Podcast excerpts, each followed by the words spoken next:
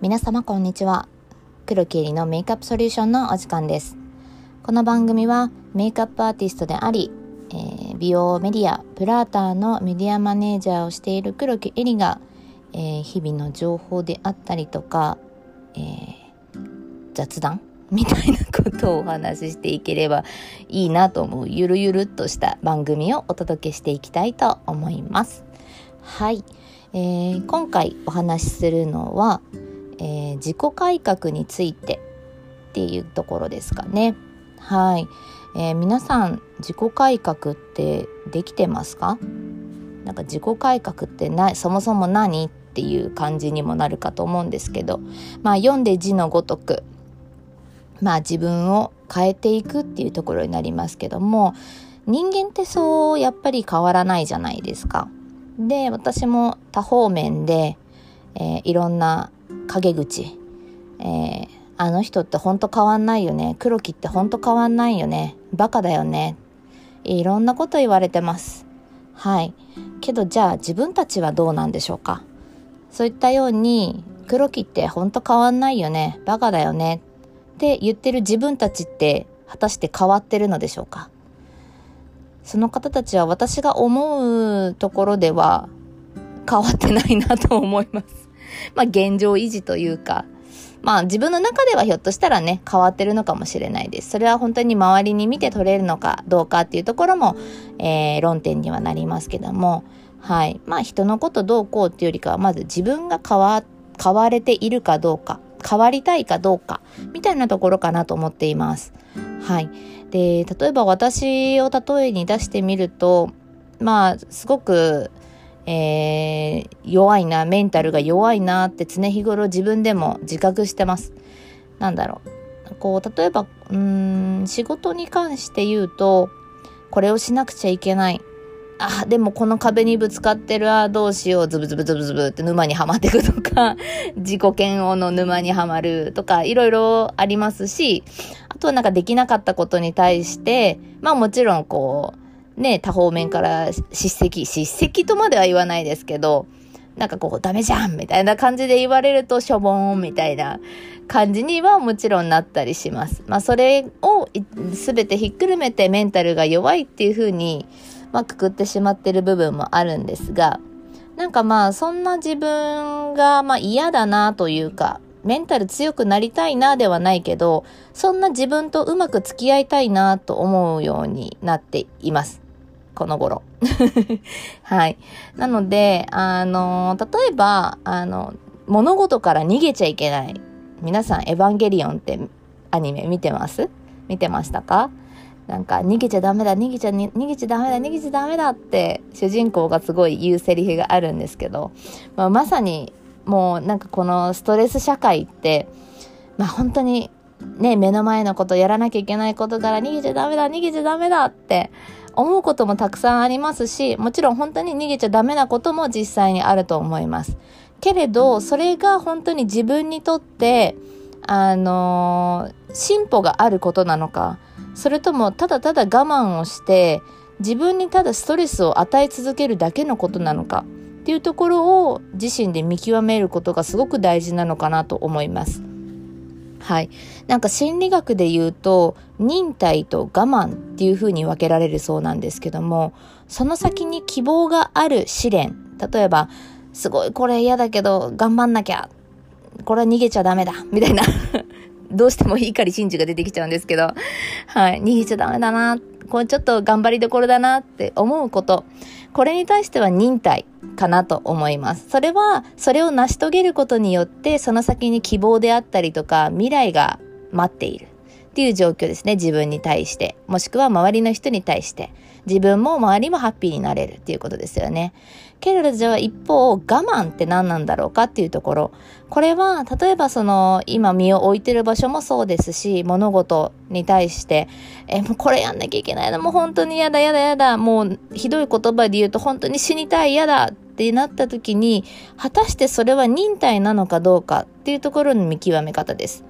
えー、それは自分にとって未来とか希望ってあるのか？周りの人にとって未来や希望ハッピーはあるのか？って考えた時にそこにこう、先を見出せないのであれば、それはただの我慢であって、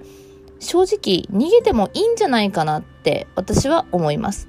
はい。なんかそこで我慢をひたすらし続けることによって、なんかこう自分のメンタルを本当崩してしまったりとか、周りの人間関係を崩してしまったりとか、迷惑をかけるのもそうですし、っていうのは、なんか、まあ正直ほら、あの、仕事を投げ出して逃げるっていうのも、まあ、ね、節度あるというか、そんなところもありますけども、でもなんかこう、心理的なところで言えば、そこからは逃げていいんじゃないかっていうふうに思っています。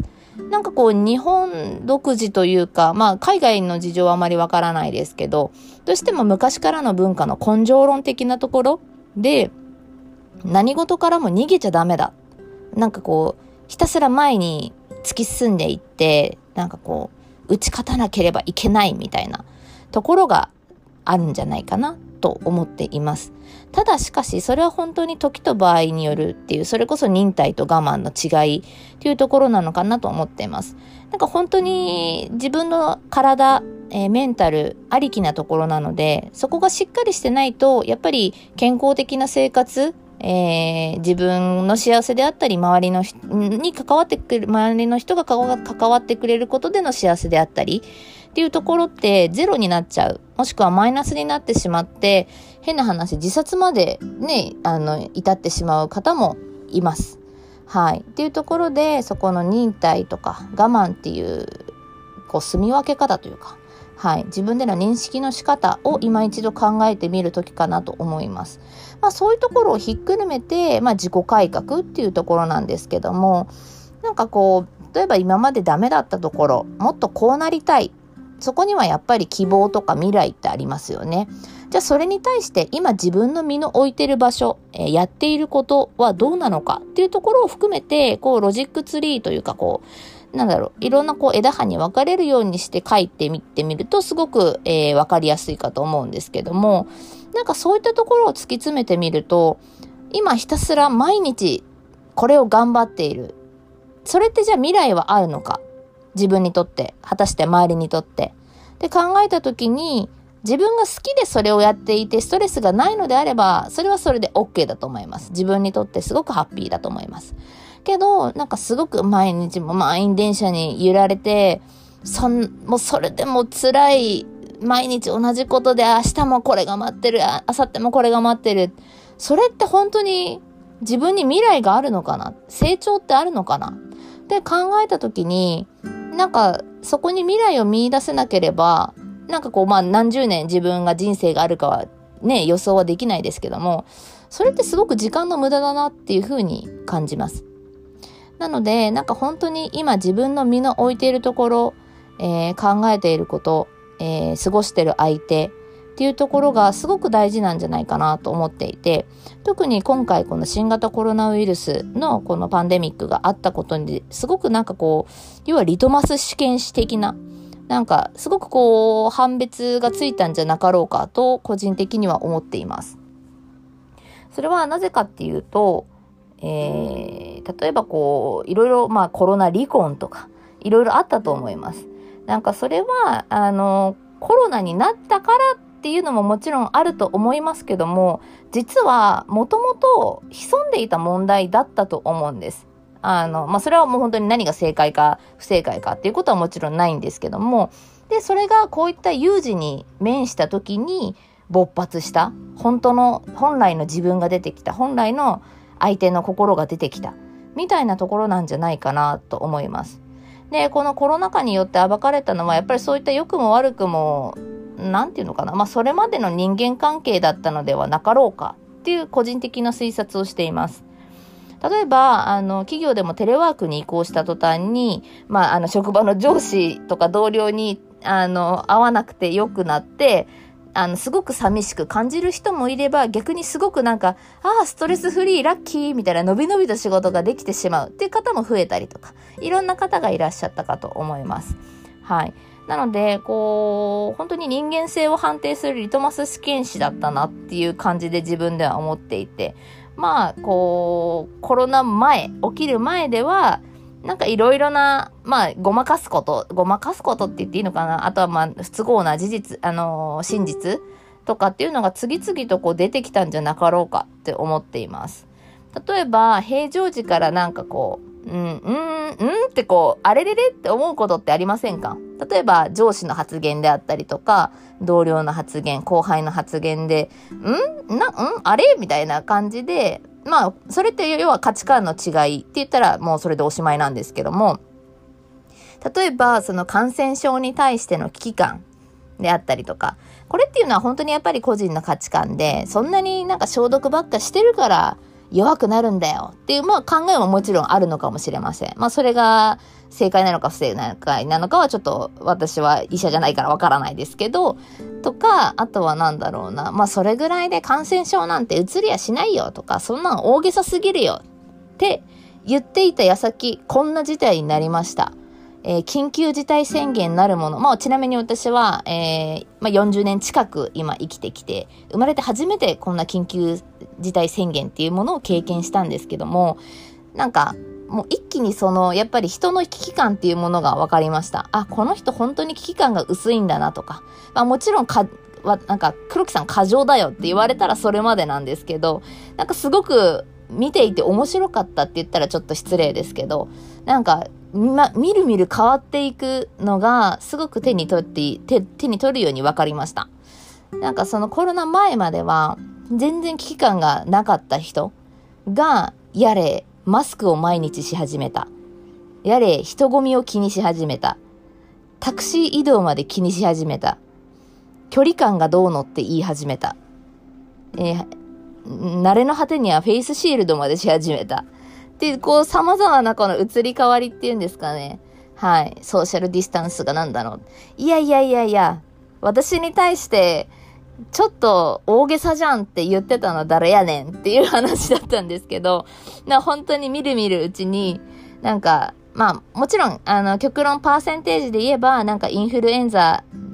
にかかって死ぬ確率よりもコロナにかかって死ぬ確率がどうのっていう話とかっていうのは専門家の中では本当にやっぱりあったと思いますし実際そうなのかもしれません。ただやっぱり市区町村単位とかでこう実際に感染している人の人数であったりとかえー、例えば病院、医療崩壊が起きているっていう現実を目の当たりにしたときに、やっぱり現場ではやっぱ本当そういうことが起きていたわけで、いつ、まあ幸い私はかかることは今の時点ではない、かかってないですし、えっ、と私の友人でもかかってる人は今のところいないんですけども、でもやっぱり、あの、ツイッター上であったりとか、まあいろいろな SNS 上でかかったっていうことで体験を載せられてる方もいらっしゃいますし、かかる方はやっぱかかるんですよね。はい。なので、なんかそういったところから、その日頃の危機感っていうのは温度差ってすごく感じるなと思います。あとはこの有事の時の対応の仕方。なので、まあ常日頃からこう感染症から社員を守る気がない経営者とか、部下を監視することに熱中していて仕事をしていない上司であったりとか、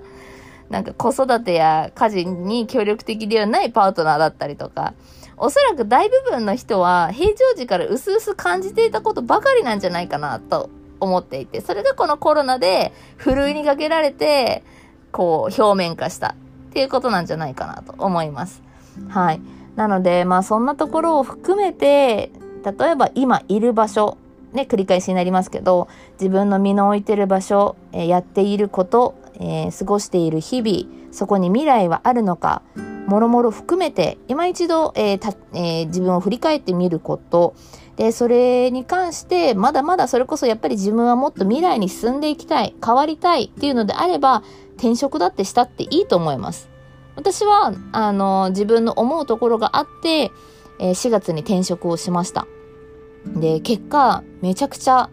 自分の中で、こう、未来がすごく明るくなりましたし、なんかこう、なんていうのかな、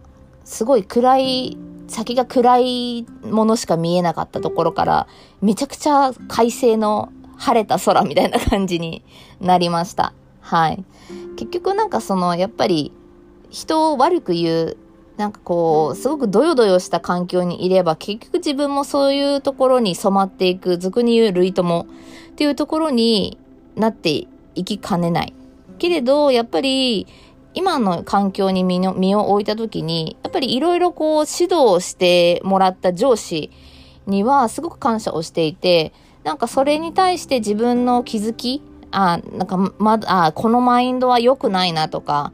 なんかこうしていくことで、あ、こういう風な未来が見えるんだなっていうところを、道しるべを指し示してくれたように感じています。なので本当に周りにいる人も大事ですし、まずは自分のマインドがどうかっていうところで、どうなりたいかっていうところなんだと思います。まあそんなとこをひっくるめた自分改革、自己改革っていうところで、自分、今、今いるところの自分、今どう思ってるか、自分、えー、人生などなどっていうところを振り返ってみるのはいかがでしょうか。はい、えー、私のいる関東地方では梅雨入りをして、まあ、今日はちょっとね幸い、えー、雨は降ってないんですけども、まあ、また雨が降り始めるんだろうなと思いながらもうつうつした気分にはなりますが、えー、自宅で仕事をしていて、えー、あれもやろうこれもやろうっていう形で結構活力は湧いている方だと思います。はい。今日は長々とお話をしてしまいましたが、えー、自己改革、めちゃくちゃおすすめです。それをするだけで、まあ本当に取捨選択、人生の取捨選択をするだけで、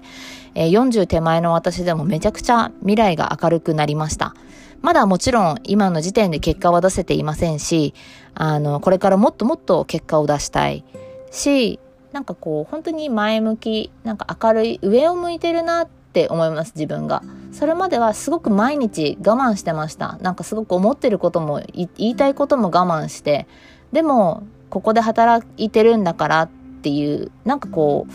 う、うん、まあ、言っていいことと悪いことっていうのはもちろんあるのはね、大人だからわかりますけど、でもそれってなんか、そ、あ、なんか今考えると、あ、我慢、めちゃくちゃ我慢してたなって思って、はい。なので、なんかそういうところが非常に自分のメンタルバランス、えー、周りのメンタルバランス、兼ね合いですね、っていうところに関しても必要なんじゃないかなと思っています。なので、すごく自殺者が増えてるとかいろいろ聞きますしメンタルヘルスの方も増えてるっていうお話も聞きます。なので実際に例えば本当に自分自分を変えるのは自分だけですよね。人に変えてもらうことはできないので自分の考え方を、えー、今一度どうしてみようかなっていうところをぼんやり考えてみてもいいのではないでしょうか。はい。長々とお話ししてしまいましたが、こんな感じでまた次回への配信を楽しみにしていただけると嬉しいです。では、また次回の配信でお会いいたしましょう。黒木えりでした。それじゃまたね